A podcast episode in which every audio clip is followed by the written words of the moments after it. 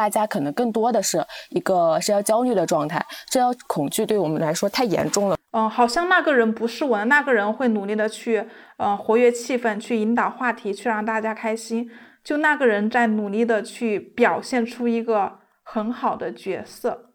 是非常不适应的。因为你在网上真的是可以可以肆无忌惮，那大家把这种非常愉快愉悦的做自我的感受投射到了现实当中的时候，那当然就会觉得现实的交友是恐惧的。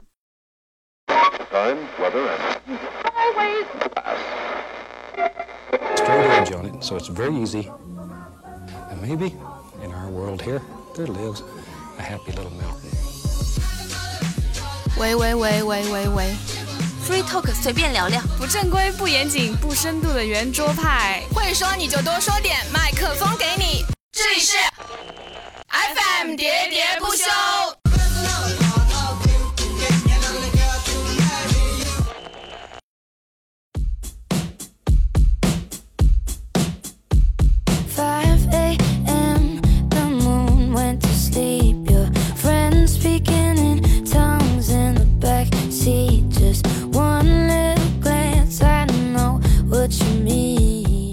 大家好，我是阿蝶，这里是 FM 喋喋不休。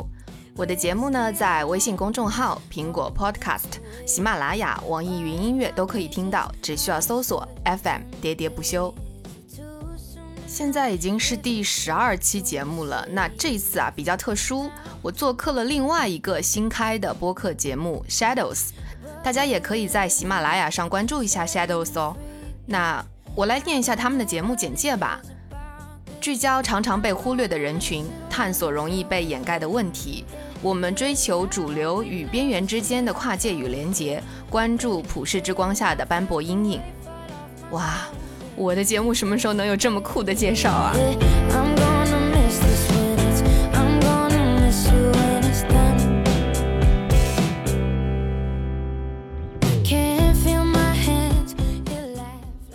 那这次啊，我们聊的是社交恐惧这个话题，这大概是我录音时间最长的一次了。我们网络连线四个人，我小迅、十五、纯佑四个人聊了将近两个小时。我们没有提前对过，所以呢，你会听到有冷场的时候，我们也有彼此不同意的时候，也有那种聊着聊着就扯远了的时候。但是呢，整个过程就非常的真实和真挚。再说回这个主题啊，我们为什么要聊社交恐惧呢？因为现在随着互联网的发展，社交软件盛行，我们的交流方式、交友范围、社交规范都发生了非常大的变化。在有限的社交时间下，我们呢会更多的进行线上交流，对线下沟通逐渐生疏的我们。会如何去面对在线下社交时的不安、恐慌这些情绪呢？又怎么熟悉和适应新的社交规范呢？在这样一个无限鼓吹高情商的环境下，我们又该如何维持内心的安宁呢？所以，我们觉得这是一个非常有必要讨论的问题。那节目呢，一共分为上下两期，本期为上，欢迎收听。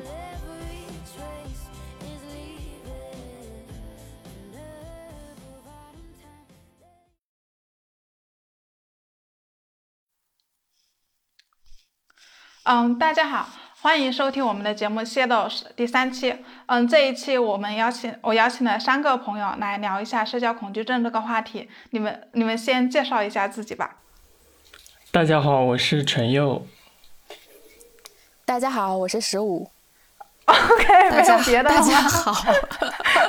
就是之前就是这么打招呼的，现在也想不出其他的。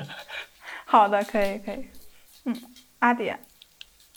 蝶。嗯，因为阿蝶也在做自己的节目，阿蝶阿蝶可以详细的介绍一下。阿蝶是来宣传节目的。啊，说的我有点动机不太单纯一样。大家好，我是阿蝶，我现在也在做自己的节目，叫做 FM 喋喋不休，然后在喜马拉雅、网易云还有微信公众号上面都有。嗯，就这样吧。哇，这个好简洁。就他，我们之前听了听了阿蝶的嗯节目，非常是嗯内容也很好，声音也很好听，欢迎大家收听。谢谢免费植入。OK，因为嗯，这一期我们是想聊社交恐惧症，因为前几天和朋友和十五，呃，聊到了这个话题，所以想着，哎，这我们几个朋友刚好聊一下。就首先的话，想说一下，你们有过，你们是有什么体个人的经历或者体验是怎样的？你们对社交恐惧症是一种怎样的感受，或者经历过哪些类似的经历？其实我觉得，首先应该对就是社交恐惧跟那个社交焦虑做一个区分吧。就是其实我们今天说的，其实也不只是社交恐惧嘛，就是社交焦虑也是也是我们今天的一个就是内容吧，应该算是。就社交恐惧应该算是比较严重的那种症状了，但社交焦虑就是比较轻微一点的一种心理现象吧。嗯，是这个这个，我和之前和十五的也谈到了这个，就是主要有根据程度有三个，第一个是社交焦虑，第二个是社交恐惧，第三个是社交障碍。哎，十五，你之前是，你之前是看过这方面的是吧？啊，其实我主要是看了一下社交焦虑和社交恐惧症他们的一个嗯区别吧，就是它社交焦虑主要是说你对。一种或者是多种人际的处境里面感到了一种呃很紧张、很忧虑，或者是说很恐惧的情绪，并且会可能会说有时候我特别想逃离这个环境。但是社交焦虑症它更多的体现在一个，它会有一个持续并且显著的恐惧，它的那个呃程度会更高一些。就是说，它一个持续就是说我不管在哪哪个环境，我都会很长时间。即使这个社交开始了一段时间，我会一直持续这个恐惧感，一直都不会有减轻的那种。然后显著的话，就是说它就会嗯程度会更高一些，大概就是这样子。但是我们目前为止来说，因为大家都觉得就是社交焦虑会更轻度一些嘛，并且我们大家可能更多的是一个社交焦虑的状态，社交恐惧对我们来说太严重了，所以我们主要讨论的还是社交焦。哦，就是社交恐惧症这个名词来说，对我们来说太严重了，所以我们讨论的主要是社交焦虑，或者是说社交恐惧。嗯，是的，因为因为我们大多数人很多人都有这样的体验，都觉得即使我之前一些很好的朋友，就是他们就在我们的眼里，他们那些人很擅长社交，然后和他们聊到这个话题的时候，他们也会说有一点社交恐惧，然后我们正常的理解应该是社交焦虑。对我就还没有到那么严重，嗯，那嗯，那你们有什么就是社交有什么表现吗？就具体的。我觉得我我我其实还蛮挺挺多这种具体的例子的，就是我会在一个公众的场合就特别怕别人来关注自己。即使说别人事实上没有关注我自己，只是我自己以为的那种关注，我也特别害怕。就是有一个，我记得我之前有一个呃很记忆深刻的一个例子，就是说我高中的时候，那一天我真的是觉得“乐极生悲”这个词量身定造。就是那个时候冬天嘛，就是我还跟你一起上高中那个时候，我们语文老师那天突然不知道为啥就特别说，呃，好像是让我们放松一下还是怎么的吧。然后那个时候出了一个电影叫《泰囧》嘛。然后我们就一起去啊，对对对，去阶梯教室看。然后呢，那天啊，是的，你记得是吧？然后我穿了一双不合脚并且不不防滑的鞋子，我一出那个教室门，我就啪，直摔在了地上。重点就是你没事吧？我没事，但是呢，周围特别多的人，下课的时候大家就准备去了嘛。然后人多也不是个很大的问题，但特别多我认识的人。嗯，我初中、我高中认识的人，哇，那个情景太可怕了。然后，然后最后我觉得太丢人了，我真的是。然后后来的时候，我其实当时只觉得丢人，然后呢，立马就我同学就把我扶起来了，然后我们还是一起去看了。最后的时候，就是那个电影不是还挺欢乐的嘛，大家都在笑，整个过程。但是呢，在整个过程中，我完全没有 get 到任何的笑点，我就可内心一直在想，哇，我刚好丢脸，我刚刚是不是？太羞耻了，大家会不会觉得哇，这个人好就是好蠢呀，摔的，或者是怎么怎么怎么样？我整个人，我那个整个电影过程中完全没有任何的开心的地方，而且整个人处于很尴尬的场景，我觉得这算是一种很明显的，就是说社交焦虑的表现吧。嗯，就是这个好吧，和我和我，嗯，你说这个就是有一个，就是那个里面，就是你之前有提到那个说芬兰人的噩梦里面，他不是有说那个主人公一下子在一个公众，就是一个公共场合里面摔倒了，然后后来可怕的是摔倒了，然后后面还有人来扶他，问他有没有怎么怎么样。对，我觉得这个其实 挺符合的。对。是我之前看到一句话说，当你看到一个你你的一个熟人摔倒了，其实最好的做法不是过去问他有没有事，而是赶紧躲起来，不要让他发现你看到了他。对对对对，因为其实，嗯，我刚才你说这个，我想到的是，其实每个人都会害怕，就每个人遇到这种事情，就是当众出丑嘛，就相当于是。但是我觉得都会觉得很，嗯。但是你们会持续很长时间吗？可能是程度就。对对，我就想说的是这个，就可能我们不会持续那么长，就一整个的电影都在想这个事情。我觉得他他这个就是可能大家都会有，但是如果说你社交焦虑的话，社交恐惧的话，你可能会很看重这件事情，把它放大到一个更高的一个程度，然后持续的影响自己的心情或者是情绪之类的。它就是一种聚光灯的效应，你就总觉得别人都在关注自己，然后就一直想着这个事情，然后就越想。越想越纠结，越纠结越想。就是其实像十五举的这个例子，因为当众出丑的话，我觉得正常人多多少少可能都会有一点这一种，呃，觉得丢脸啊，觉得害怕呀，觉得不好意思。但是社交焦虑的话，我认为更加更加就是。贴合这一个名词的场合，应该是属于在面对正常、通常情况下，你去开口跟人家说话，或者是说，呃，让别人把注意力转移到你身上的时候，那个时候他的内心会有很大一部分的胆怯，或者是说一部分的害怕，会紧张，会焦虑。出丑的话，我个人觉得。大家都会吧，应该都会吧，但是可能会让你在下一次到这种公开场合的时候，会有延续上一次的这种心理阴影，或者是说有一种影响。当它影响到你后面的没有发生的行为的时候，那确实可以算算算是当做一个负面的影响。嗯，是的，我我刚才想，对，是。就可能更我我我的感觉，我的理解，我对这个词的理解，可能更多的是在和别人发生交交流互动的时候。对对对，是的，我也是这么理解的。对，那纯友和阿蝶，你们有就你们自己的经历，你觉得你们有社交焦虑吗？我觉得我还是有一点焦虑的，就是比如说有时候要开会嘛，比如说。工作或者是什么事时候的要开会，开完会就轮流发言，然后我会有一个，就是我会在发言之后觉得特别的尴尬，就不知道往哪里看，也不知道做什么，就是那一秒我就觉得无无所适从，我就会有这个症状，而且很很难改善，然后很多次我都想到底是为什么，然后想不出来，我觉得可能就是一种就是发言之后特别怕，比如说别人对自己的评价或者是什么样，然后就过度了，然后就造成了这种情况。我觉得应该算是一种社交焦虑吧。我的话，自我觉察的话，我可能在面对异性的时候，心里的那种压力会比面对这种同性来的大，尤其是陌生的异性啊。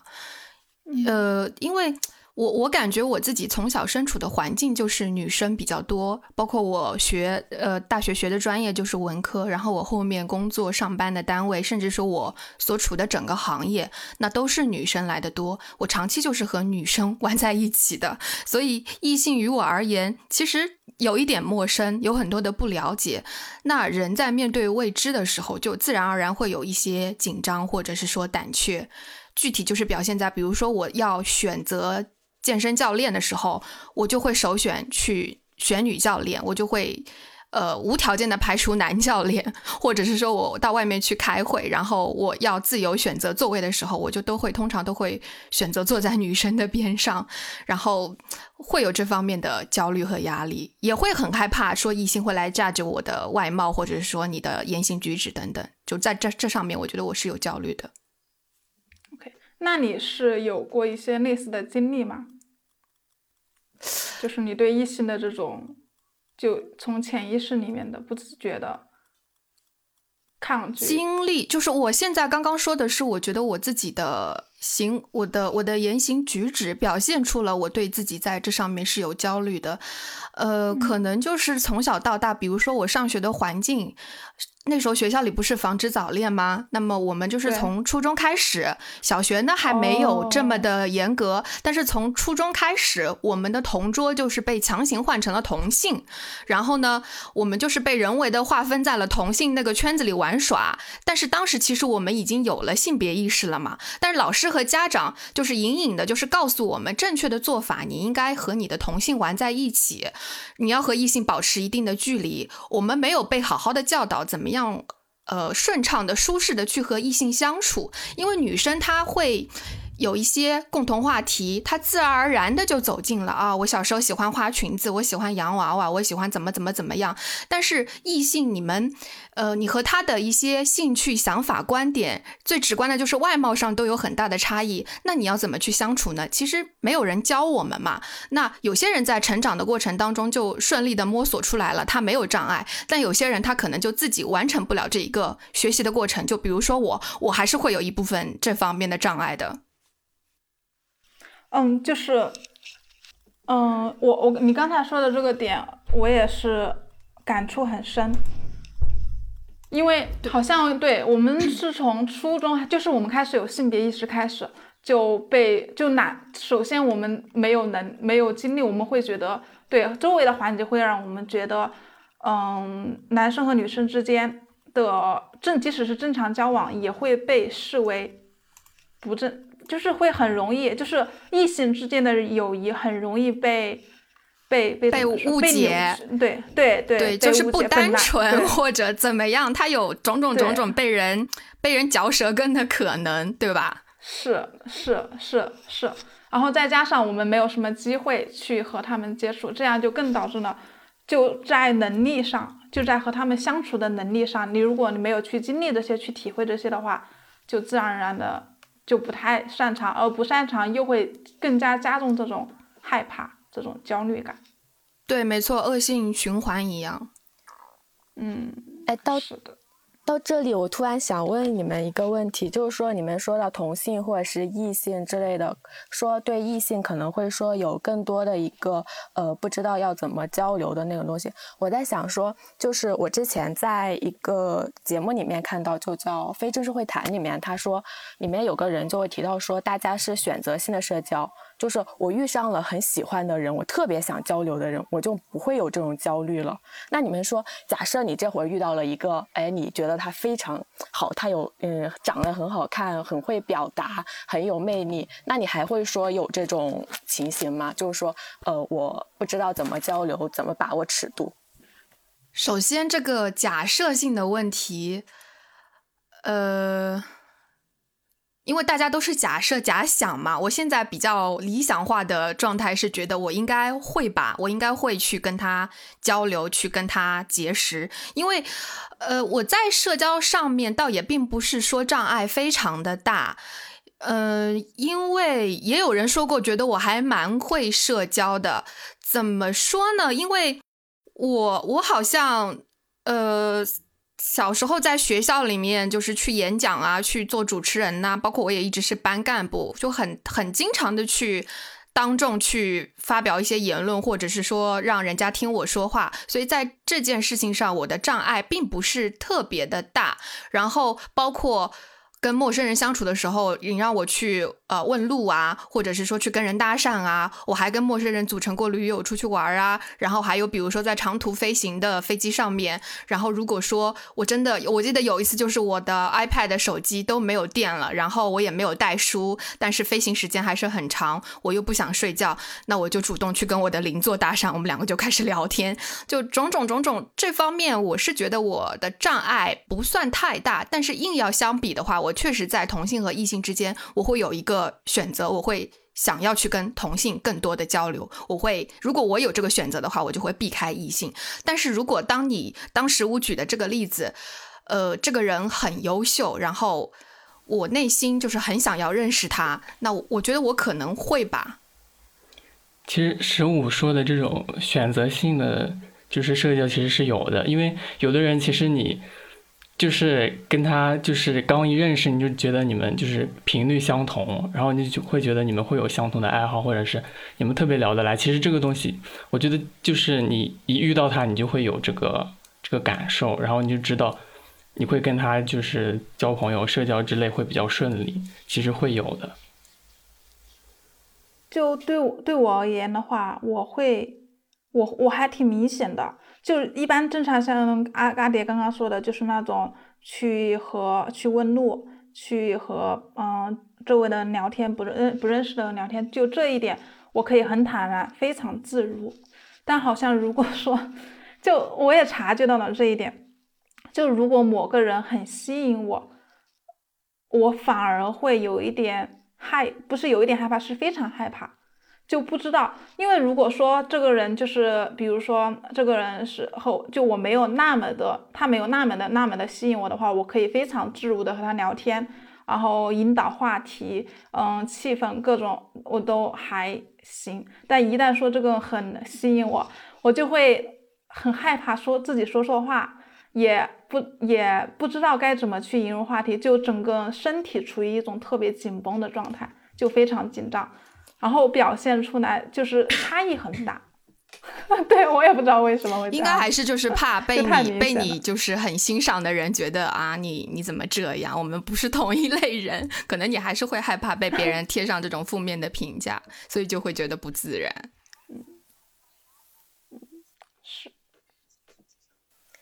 哎，其实我跟我跟小迅其实还蛮像的，我也是这样。我就我是我不管喜欢和不喜欢都会有一点的那种，就是说我觉得这个人好或不好都会有一点焦虑。但是越是喜欢的人，我越焦虑。我就特别怕我哎说了一句什么不得体的话，提出的话题对方觉不接，然后会觉得哎你这个人好没有意思呀。然后呢，我提了一些意见或者什么之类的，会觉得呃你提的这个东西是有问题的，是很蠢的。所以我往往都会就是觉得他很好啊，那他就独自很好吧，我不要去跟他交流。这样子的话，我在他面前一直会说不认识，或者是说他没有意向，或者是只是零分，就不会有负分的那种情况。但是后来我发现，我很后来我觉得我应该要改变一下，是因为当我大学毕业的时候，我发现大家都后来开呃开始离开学校。然后我发现有好多好看的人、很有趣的人，我都没有去认识。我就觉得后面的机会就是有这么好的机会摆在我面前，我没有去认识，我就会觉得很遗憾、很后悔。就是因为太在乎别人的评价了，所以就是没办法很自然的去跟人家沟通。对对，其实这个东西在我们面对领导呀，或者是说面对一些位高权重的人。呃，在面对一种权力不对等的关系的面前，也会一样的，因为你怕你表现的不好，他对你的印象不好，所以我想应该放在这种人身上，就这种类型身上，应该是通用的。说来说去，还是因为我们 在意别人对我们的评价。嗯，是的。然后说到嗯社社交焦虑这个，就我可能也是，就可能在别人眼里。我也是那种，就可能不太会有社交焦虑的，因为可能在别人眼里，嗯，我比较积极的去 参加很多活动啊，而且好像很自在。但其实每次我参加活动之后，我就会去回想自己在这次活动中的表现，嗯，我是不是话说太多了？嗯，我是不是太喧宾夺主了？嗯，我是不是没有考虑到哪些人的感受？就是会一遍一遍的反复的去回想那个场景，我是不是哪里做的不好？我肯定肯定会有地方做的不好。这个时候我开始自我攻击，觉得啊，你怎么这么差劲？你怎么这么蠢？你怎么这么笨？对，就会，所以就这样这样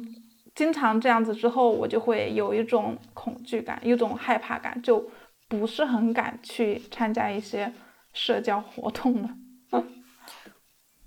这个感受就是怎么说呢？就跟我当时，比如说我想要练练练英语一样的，就是你如果不练，你不开口说，你怕人家嘲笑你的呃发音、你的、你的、你的、你的语法用词等等等等，就是你当你太害怕了，然后不去做的时候，其实嗯进步不了啊，对不对？然后呃怎么说就是。哎呀，我突然间断线了，先这么说吧。你们你们补充，你们补充。就小旭说的，可能是一种强强迫，就是自己不断的就是会造成困扰的。我觉得就是可以可以，我能我也觉得我有相同的那个感受。就有时候参加完活动之后，会就不停的想，一直想，一直想，然后就是就是有点像强迫症一样，然后就想表现的怎么样，然后呃之之后怎么哪里表现的不好，然后之后要怎么做，我也会有这种现象，其实。还挺困扰的。那你们觉得这样子的现象是不好的吗？就是觉得呃，吾日三省吾身，这样子我来呃想一想，我这件活动里面我出了一些我哪些表现不足，我后面再更改，这样子是不好的吗？我觉得就是一个适度的问题。对对，就可能太过了的话，就是会给自己造成一些困扰，但是就是。就是你，因为你你你想下次做的更好，其实这样做就是因为，但是你，但是你当当你去回想的时候，你很难控制那个度，就就会一直想，一直想，一直想。然后这样我想，不知道小旭会不会？这样我想到一个点，就刚才十五说的，就是我们看待问题的角度不同。就是如果说你一个就消极的角度和积极的角度，如果是消极的角度，就是我刚才那种自我攻击，就不停的自我攻击，因为人是不可能。在一个活动中表现的特别完美的，但我总会关注到那些不完美的地方，然后攻击自己。然后从积极的角度看的话，应该是，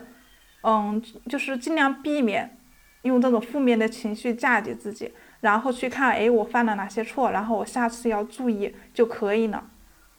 就不要因为自己做的不好而而责怪自己，就不要有这种情绪在的话会好很多。但我会总会。不避免的，就无法避免的，就缠绕着上这些情绪。对，就是小轩说的那个。但是这个，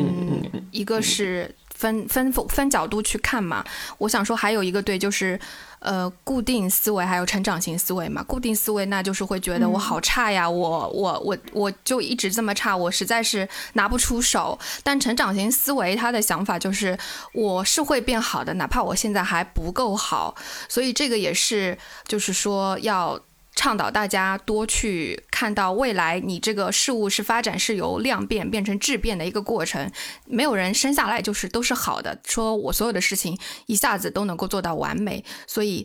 都是有一个好不好到变成好的一个过程。嗯，是阿蝶说的这个还挺，就是也是我最近非常感触非常深的一个点，就是成长性思维和固定固定就是僵化性思维或者是固定性思维。就看待，就就当如果遇到同一个麻烦挑战，遇到不好的事情的时候，嗯，成长性思维就是说这是我的一个机会，我就像升级打怪一样，我通过这些挑战一点点提高自己的能力，我通过和别人去相处，去探索人与人之间的边界感，然后相处的一些技巧，然后可能如果僵化性思维就是，嗯，我好差，我怎么这么差，我不太擅长，我这也不行，那也不行。然后我还想说的第二个点是，就刚才说第一个点是自我攻击，还想说的是，嗯，我会有一种，就是当我当我处在一种集体的环境里面的时候，我的身体的某一部分会被自动的激发出来，我会去，嗯，好像那个人不是我，那个人会努力的去，嗯，活跃气氛，去引导话题，去让大家开心。就那个人在努力的去表现出一个很好的角色，就那个人好像是假的，那个人好像不是真的，我就是一个假的我一样。这样这种伪装感也会让我很疲惫。就每次参加活动之后，我就会非常的疲倦。哎，是我是我是我，我也有哇，我好有共鸣。天呐，真的吗？你你你你是也是会，就是对对对，我超级有共鸣。我如果说在一个嗯闭合的一个。场合里，当所有的人都不说话，然后这个场面又非常需要有一个人打破这种僵局，要有一个人出来说话，或者是说来调节氛围的时候，我就会跳出来，我就会，我就会，呃，就是与其让这个氛围难受，那还不如我自己出来，然后我觉得某种程度上是有一点取悦的吧，取悦他人的吧。嗯，因为我我前两天刚呃也不是前两天，我前几个月有一场不太愉快的社交，就是我发现在我们俩约着吃饭，饭桌上面那个人说的话我不认同，我非常的不认同，但是呢，我很好的隐藏了我自己，我就会用说哦是吗？啊这样啊，就等等类似的言语，就是呃不轻不重，但是不会让他觉得非常的。不舒服的一些方式来应付，我就怎么说？我不会强势，我也不想让对方尴尬。但是呢，我自己心里很不舒服，因为他持续性说的这些话题让我，嗯，觉得他说的都不对，我自己很不舒服。可是呢，我不想当辩论选手，我也不想做教育家，我不想去改变他人，然后我就让这样子的这样子的一场饭局就结束了。但是呢，我又想，如果我不去改变，一直是这样子，那么对方就永远都不知道，其实我不喜欢他说的这些观点。那如果我们后面再见面，再约着去见面的话，下一场社交他会不会也会说这样类似的话？所以就又是一个很恶性循环、很无解的一个一个问题。嗯，是的，就尤其是。呃就就像对于你刚才说的这种情况嘛，如果说对方是一个和我们不会有很多，嗯，就是交际的人，那觉得我们觉得无所谓。但如果说这个人和我们之后会有更深的交集的话，那么就我们自己就会考虑到是不是要对一些问题进行更真实的交谈。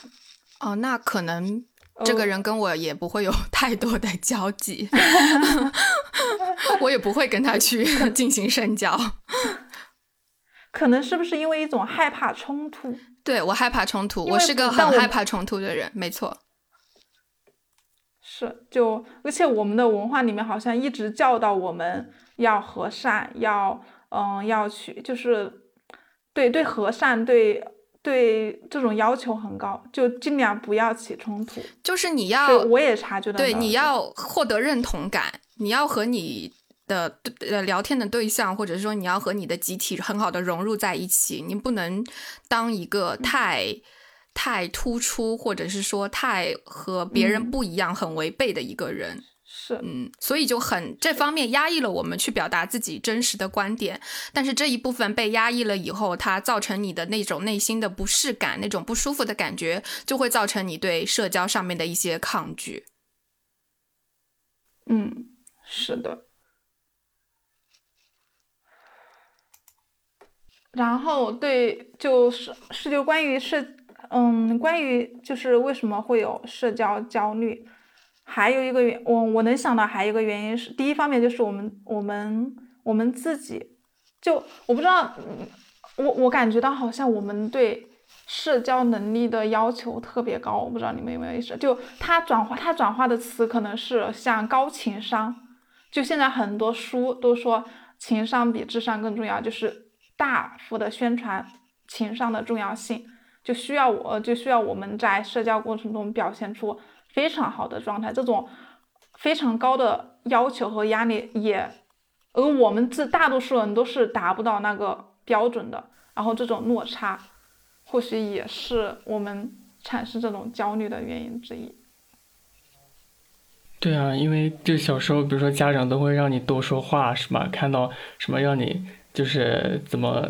就是看到谁了，谁谁谁要叫他，然后让你多去跟别人，就是他期待你做一个外向的人，期待你做一个特别会去表达的人。他们觉得你这个孩子会说话、会社交是一个非常非常重要而有非非常重要的一个能力，因为嗯，可能我们国家确实是一个很看重关系，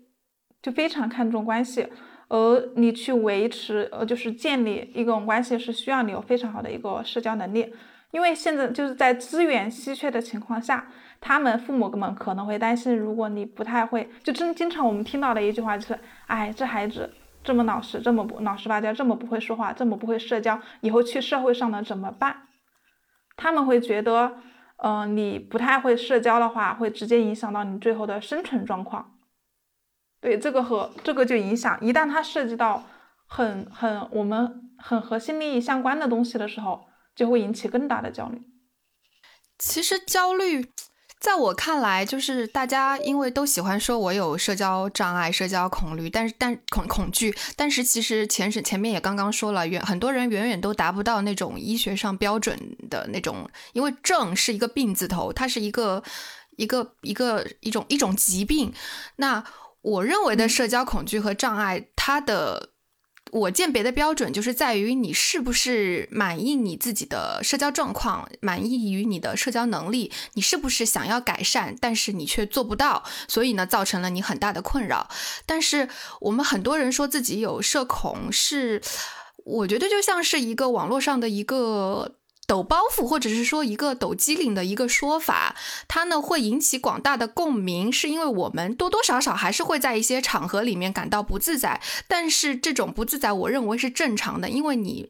没有可能在所有的场合下是完美契合的。同时呢，有一些人他现在觉得自己待着很好，我很享受独处的时光，然后有一个固定的小圈子，不想花费力气去社交。那这个固定的圈子可能就是人不多，三五个人。那造成的假象就是，哎呀，我其实朋友很少，你看我只有这一些人，所以呢，我不擅长社交，因为我有社交恐惧。但是其实你是在你的舒适圈里的，社交这件事情没有对你造成一定上的困扰。那我觉得这个其实并不是太算社交恐惧。我认为的社交恐惧是因为你想要改变，你想要改善，但是你做不到。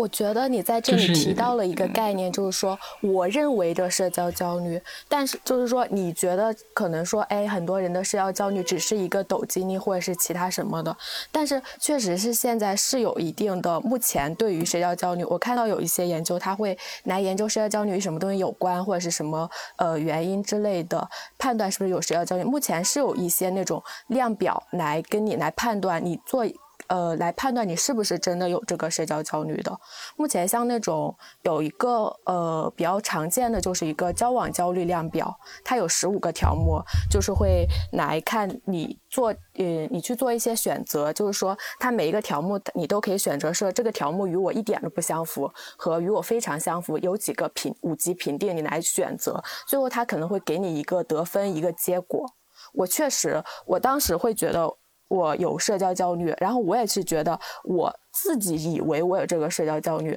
我对我这个以为存疑，所以我确实也去做了这个量表，然后我发现最后他也确实给了我这个结果，说你的社交焦虑是处于一个中上的水平，跟多数人相比起来，我并不是擅长，我不擅长交际，我存在有这样一个焦虑的一个现象，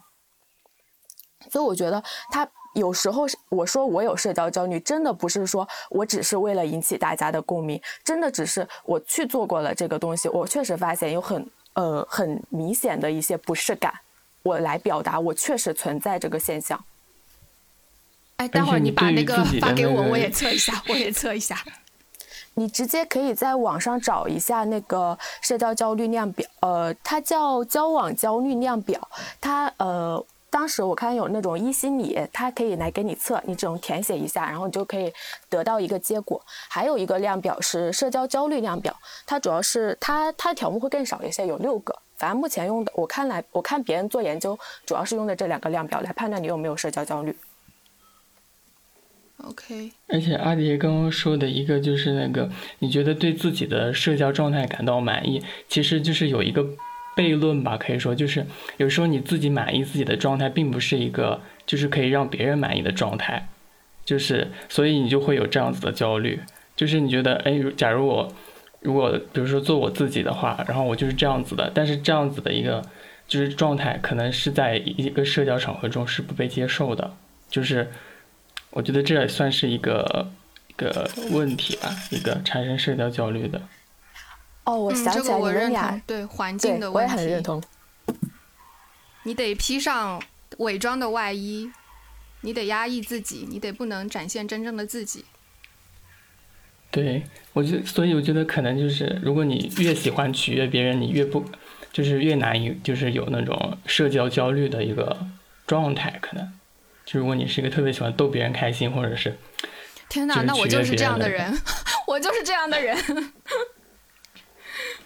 对啊，所以就是可能是这样子的，哎，我所以可能社交焦虑的人就是不愿意鸟别人。我觉得有 那一个 OK，十点五，不太愿意十去五，我和你就是完全就是 这样子两个极端的一个人吧？可能你就是 我，我就是喜欢上蹿下跳逗人家开心的人。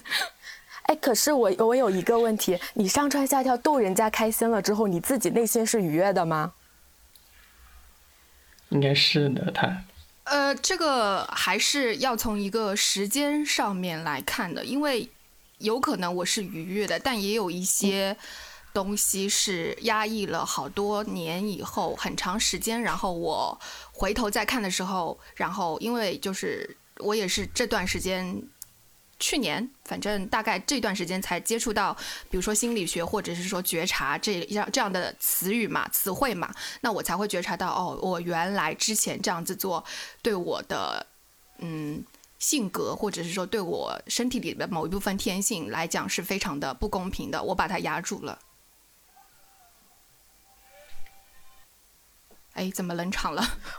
我觉得，如果是我能做到一个当下的场合，就是说我当时我做了一定的努力，说我来愉悦一下这样子，我我当时的心情，我做完这件事之后我是愉悦的。那我我我现在想象得到的状态就是说，我愉悦之后，我愉悦别人之后，我自己确实我觉得自己很厉害，我愉悦了别人，我自己有一个成就感，然后内心很愉悦。我觉得我目前只要达这个状态就行了。不管说我以后会回想这一段，哇，我当时太不行了，我竟然为了愉悦别人来这样来这样子的来迫使自己，我我我我我就想说，现享受当下，我觉得还是我对我自己就是很满足的了。嗯，是，就刚才十五说到的这个点，就是如果我我我取我让别人就让别人开心，也是一个非常值得骄傲的能力。就我让别人开心的，如果我对这件事情是一个比较积极的态度，那应该也还好，反而是一个正面的。如果说我是沉浸在一种我让别人开心，但我自己却不开心了，这种就可能会比较压抑。但我又是会忍不住，我想说的对我想说的是，呃，让别人开心，但自己却不开心，这个东西我很很有体会。但是呢，我当下是觉察不到的，因为我觉得我自己也是开心的。可是呢，很长很长一段时间之后，我才发现，哦，原来我这样子做，我心里积累了这么多的不开心。就是它是可能会有一个滞后性，你当时会觉得，嗯，我我这样子做是值得的，然后我我也很高兴我这样子做了。可是后面这个东西是很难讲的，因为其实人都在慢慢的探索自己嘛。然后你就会发现，有一些选择，有一些做法，其实你是压抑了自己的某一部分天性的。就是你要去找那个能够取悦自己，也能够取悦别人的一种平衡感，这样子就会就是一种比较好的状态吧。对对，是的。因为一个有弹性的人，他就是会比较平衡这种两种的状态。他可能在于要压抑自我，要伤害自我，或者是说要等等吧，就是对自我否定的一个状态当中，他不愿意这样子做，他就会放弃这个社交场，我不眷恋，我就走了。但是他如果当下看不清楚的话，他去取悦他人，然后他压抑了自己，他牺牲了自己的感受，然后让自己的这种不开心、不愉快的感受长年累月的积累着，然后就是越积越多，越积越多，他有一天就是会发作，会会出来。嗯，就是会会变成真实的一部分吗？你是说，啊，不是，就是你自己也会变？呃，就是会说不上来的难受，这个是我之前真实的有过的状态，让不让会让我觉得好像就是哪里都不对，但是我不知道哪里难受，我哪里不舒服。那你之后会就是放弃去，就是不要那么取悦别人吗？我觉得要改很难。就像我说的，我之前那个变成了真之实的前那你的一部个那一个那一个社交场合，我就会觉得我还是不要让场场面太尴尬，所以我不想像亮剑一样亮出我自己的观点，我就会说啊这样啊是啊哦原来如此啊。但是其实我回来以后，我又觉得，嗯，我这样子不好，我这样子真的不好，很难，真的很难。对，就阿蝶说的这个，我深有感触。就很多你很多时候你的反应、你的动作、你的表情就是下意识的，就你都还来不及思考，你就你的身体就已经、你的表情就已经做出了这样的回应，你根本就 来不及去控制它。我对这点感触还挺深的。然后刚才阿蝶提到的，就是嗯，去嗯如何既表达自己又又不伤到别人，这个。我之前看到一个，就说最高的段位是什么？最高的段位是，嗯、既既说了真话，又又没有让别人不开心。就好像比较典型的例子就是蔡康永和何炅他们这样的人，就就因为他们他们就是他们确实就是被公认为情商很高的人，然后他们也确实说就很委婉的、很曲折的表达了自己的很多真实想法，他们是自洽的。对，我觉得这是需要很多技巧的，就是这种东西，就是需要很多的，可以说是练习吧。就是你必须要跟足够多的人有了足够多的交流，然后你会对一个就是社交情境有很准确的把握，这样子才能够就是做到这个事情。不然对对普通人来说，我觉得太累了。就是你又要又要能够表达自己，又要能够就是照顾到，有时候我们是没办法做到这一点的。我觉得。某种程度上，因为他们两个人是公众人物，所以他们会非常格外注意自己的言行举止和呃一些一些措辞。然后，因为蔡康永不是也上了《奇葩说》嘛？但是我认为这一个节目其实是为了辩论而辩论。他们也说了他们一些观点，他选了正方或者反方，他的观点并不是代表他自己真实的想法，他可能只是为了去呃打这场当场的这场辩论。呃，所以对于普通人而言，要做到像他们那样，就像刚刚纯佑说的，其实是很难的，而且他们。公众人物现在这一个呃舆论环境对公众人物的要求又非常的高，所以他们的嗯，我觉得他们跟我们的共通性还是比较而且蔡康永少的。他很明显就是一个特别自洽的人，你可以看得出来，就是他既可以取悦自己，也可以取悦别人，就是他能够找到这种平衡感。但不得不说，对他们是很厉害，确实是很厉害的。然后我想说的是，我们是不是对自己要求太高了？或者说，这个我们周围的环境，就我们看一些公众号或者说看一些怎样的时候，就就需要就他们你需要达到这种，你需要向他们学习，你需要达到这种状态，是不是？其实我们没有对，不必其实对自己要有时候你会觉得受受到了外界的影响，真的是因为当你真正去做，比如说你自己过你自己的生活，或者是你学习、你工作，你会发现其实很多时候你并不需要那么的，就是左右逢源，也并不需要那么的善于去就是和人沟通吧。我觉得是一个就是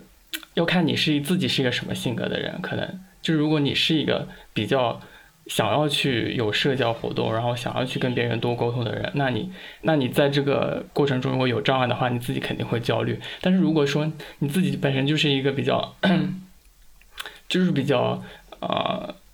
就是不没那么爱社交的人，然后你自己觉得自己独处特别开心的话，那其实也没有必要去强求自己变成一个就是社交能力特别强的人。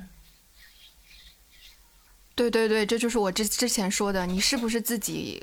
这个内心和你的自己是不是在 struggle，你是不是有挣扎。如果你有挣扎的话，那你是有焦虑的。但是如果你没有挣扎，你很享受现在的这一个状态，你在你的舒适圈里，那我觉得没有必要焦虑。然后像刚刚小薰说的那一些，呃，公众号，我真的非常，我巨讨厌这些公众号，天天贩卖焦虑。然后我们，我我之前也非常受他的影响，我会有这种 peer pressure，就是同辈压同呃那个同辈压力、同辈竞争。他们的标题就是啊，你的同龄人已经怎样怎样，然后他们才多少岁，他的标题都经常会是在啊，他已如今已经多少岁，对，多少岁他就已经变成了怎么怎么样。那他就是用一些极端的观点，或者是说一些非常极端的例子来放大你某一部分的情绪，然后来获得你很多人的认同。那这个就我们就会不自觉的把它像一面镜子一样，拿别人来和自己做比较，然后这种。你掉进了别人的一个语言陷阱里面，那这个怎么办？如果你没有这种强大的、完善的自我的话，那你真的就站不起来了呀！你就会永远在抨击，或者是说在讨厌。你看到的永远都是别人说自己多么成功的故事，然后能够，比如说赚多少钱，或者是能够做多少事情，然后你就会觉得好像大家都是这样的，好像大部分都都是这样的，然后自己反而就跟他们一对比，就相形见绌，然后就会有会有焦虑。还有就是，我认为社交媒体的话，它会把以前我们看不到的一些现象或者状态，它会推送到你的面前。你本来也不知道说，哦，原来有些人这么优秀。可是现在通过社交媒体，你知道了，哦，成功的例子原来这么多。然后很多人，他就是，呃。还有就是，呃，我想说，就是它占用了大家的大量的娱乐时间嘛。那么我们自我取悦的方式，或者是说我们找到共鸣的方式，就已经不再像以前一样了。我们可能以前互联网没有这么发达的时候，那么我们社交是需要出门的。但是现在呢，因为社交媒体，所以我们不需要通过线下交流、线下交友来完成自我取悦的方式。然后假设我们社交的时间它是一个恒定的，那互联网它已经占了一部分了，自然而然就会。有人很少的去选择去线下交友，所以我就会看到很多人说，他网上互联网上的性格是这样子的，他线下其实是另外一个样子的，他就完全就是走极端，非常的不一样。那我也是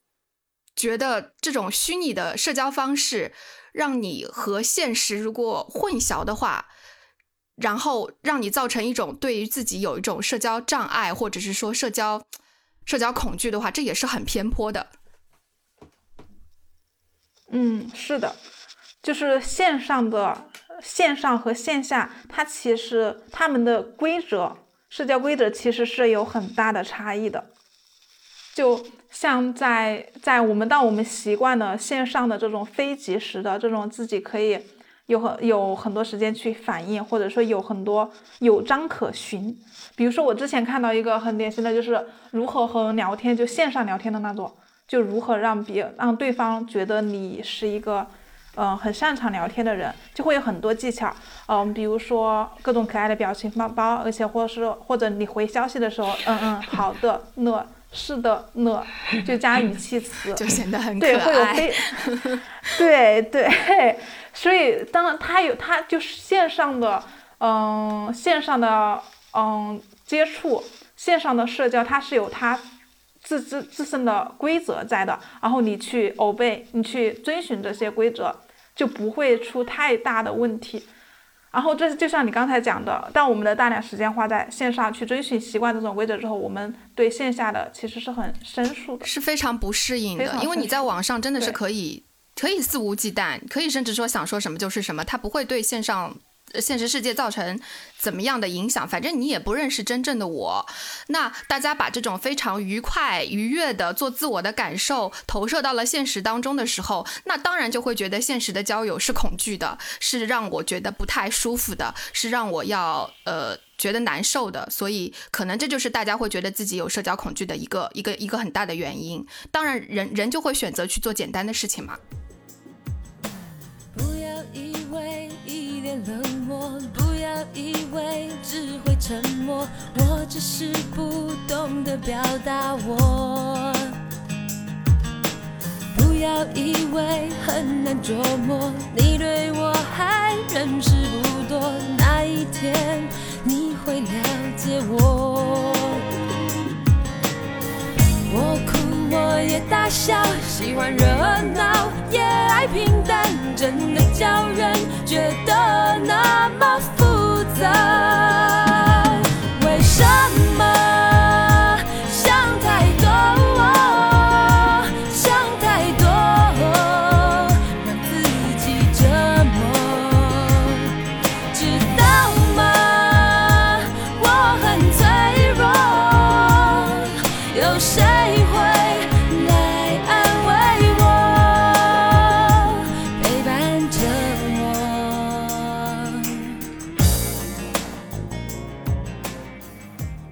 好的，那这期节目就到这里啦。不知道你有没有类似的社交经历和感受？你是那种会不敢出声、不想让大家注意到你的人，还是说会去过度讨好他人、牺牲自我感受的人呢？希望我们的讨论能对你有所帮助。如果你有什么感兴趣的话题，或者说也想参与到我们的讨论当中，欢迎留言或者是说发邮件给我哦，我会把邮箱地址公布出来。下周我会更新下一期，我们下周再见啦。大笑，喜欢热闹也爱平淡，真的叫人觉得那么复杂。为什么